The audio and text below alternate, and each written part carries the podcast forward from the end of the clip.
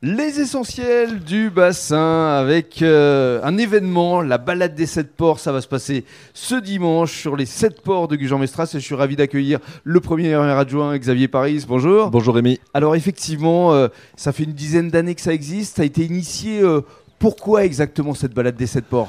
Alors, effectivement, ça fait une dizaine d'années que ça existe. Je crois que c'est la 13e édition. Mhm. Euh, no- notre idée au départ, c'était de faire euh, une ouverture de la saison touristique sur Gujan-Mestras, de créer un événement majeur qui lance la saison touristique et le lancement également des, des festivités que nous avons sur tout l'été. Alors des animations gratuites évidemment qui vont animer les sept ports. Ah oui, nous avons sept ports à Gujan-Mestras. Les sept ports seront euh, animés avec des animations diverses, variées. Tout le monde peut trouver son bonheur. Les moyens de mobilité, il y a des vélos euh, qui seront à disposition. Il y a également un bus. Oui, tout est prévu pour faciliter le déplacement des personnes euh, le long des- des- des sept ports. Donc, euh, des vélos mis à disposition gratuitement, les lignes des bus Baya qui seront également présents et qui pourront transporter les personnes.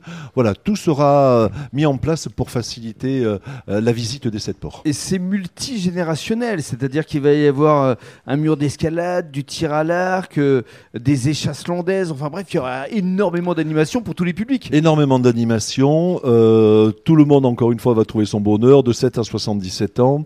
On a essayé de trouver des animations effectivement très variées, avec des incontournables, bien entendu. Au-delà des animations, il y aura bien entendu des dégustations d'huîtres D'huîtres. qui seront proposées, Forcément. bien évidemment.